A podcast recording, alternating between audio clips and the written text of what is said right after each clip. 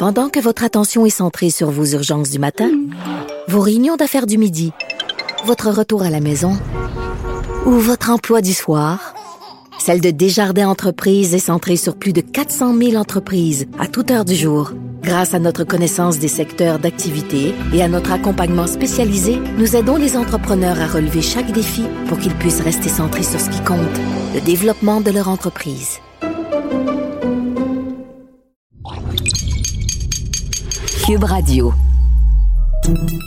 Salut, c'est Charles Dran avec l'équipe dans 5 minutes. On s'intéresse aux sciences, à l'histoire et à l'actualité. Aujourd'hui, on parle du VIH. Le virus qui cause le sida a mystérieusement disparu chez une femme de 30 ans en Argentine, ce qui évidemment donne beaucoup d'espoir euh, sur les possibilités de guérison tant chez les personnes atteintes et leurs proches que chez les chercheurs. Les progrès dans la lutte contre le sida au cours des deux dernières décennies ont beaucoup inspiré l'engagement des États membres des Nations Unies qui se sont donné l'objectif commun de mettre fin à la maladie d'ici 2030. Donc cette guérison est-elle explicable ou un peu magique? Voici Élie Jeté. Tous les signes du VIH ont disparu chez une jeune femme qui a reçu un diagnostic positif en 2013.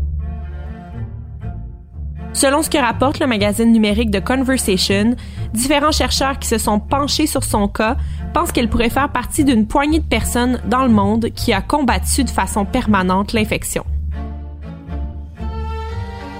La mère de 30 ans, originaire de la ville d'Esperanza en Argentine, présente les caractéristiques cliniques d'un contrôleur du VIH, ce qu'on appelle en anglais un elite controller, c'est un patient qui n'a pas reçu de traitement rétroviral pendant au moins un an et dont la quantité d'ARN viraux circulant est inférieure à 50 copies par ml, c'est-à-dire une charge virale indétectable avec les tests ultrasensibles actuels.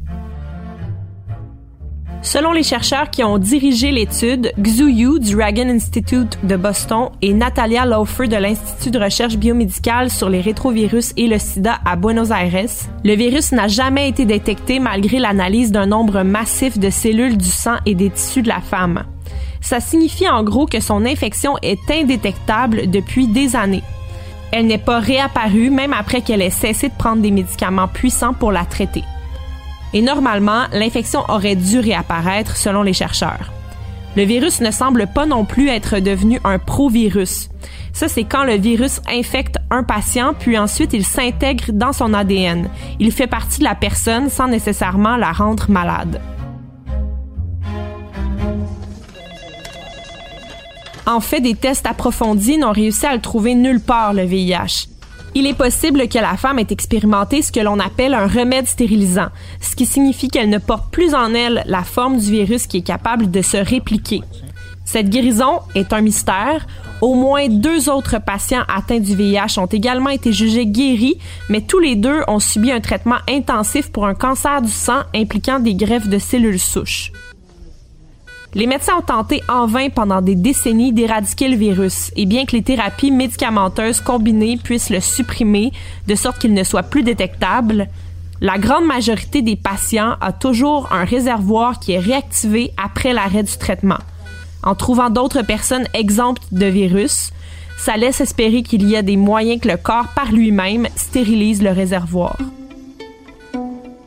Selon la co-auteure Sharon Lewin, directrice du Peter Doherty Institute for Infection and Immunity à l'Université de Melbourne, il est possible que le système immunitaire de la patiente ait carrément combattu le virus en devenant meilleur pour le reconnaître et à le détruire au fil du temps, ne laissant que des restes de VIH derrière lui. Sharon Lewin se questionne sur les détails génétiques de ce qui constitue un remède. Environ 1% des personnes de race blanche vivant avec le VIH maîtrisent l'infection. Elle estime qu'il est possible qu'un sous-ensemble de cette proportion-là soit guéri, donc une proportion qui n'aurait plus le VIH capable de se répliquer. Les chercheurs ont déclaré que la femme argentine dont le partenaire est décédé du sida en juillet 2017 ressemble au patient de Berlin, c'est un homme, Timothy Brown, qui avait développé un remède stérilisant probable du VIH après avoir subi une greffe de cellules souches pour traiter la leucémie myéloïde aiguë il y a près de 15 ans. Une guérison qui, au bout du compte, ressemble à un concours de circonstances. Depuis le début de l'épidémie de sida, près de 80 millions de personnes ont été infectées par le VIH et 36,3 millions de personnes sont décédées des complications de la maladie virale. Dans le monde, on estime que 37,7 millions de personnes vivaient avec le VIH en 2020. Mais les progrès sont tangibles. Le nombre de personnes nouvellement infectées par le VIH est tombé à 1,5 million dans le monde en 2020 contre 3 millions en 1997 des progrès tangibles, mais tout de même, la prudence et la protection sont de mise. Si le nombre de personnes nouvellement infectées annuellement a diminué dans le monde en 20 ans, ce n'est pas le cas au Canada. À l'occasion de la Journée mondiale du sida la semaine dernière, l'Agence de santé publique du Canada estimait qu'entre 2013 et 2018, les infections par le VIH euh, au pays ont augmenté de 31 en plus, si le VIH peut être pas mal contrôlé et que la recherche fait des bons géants, ben, c'est tant mieux. Reste que la séropositivité, c'est loin d'être une condition agréable. Les traitements et mesures d'hygiène de vie sont encore assez, assez lourds, au moins autant que la stigmatisation des porteurs du virus sur qui le, regard des autres n'est pas toujours très tendre.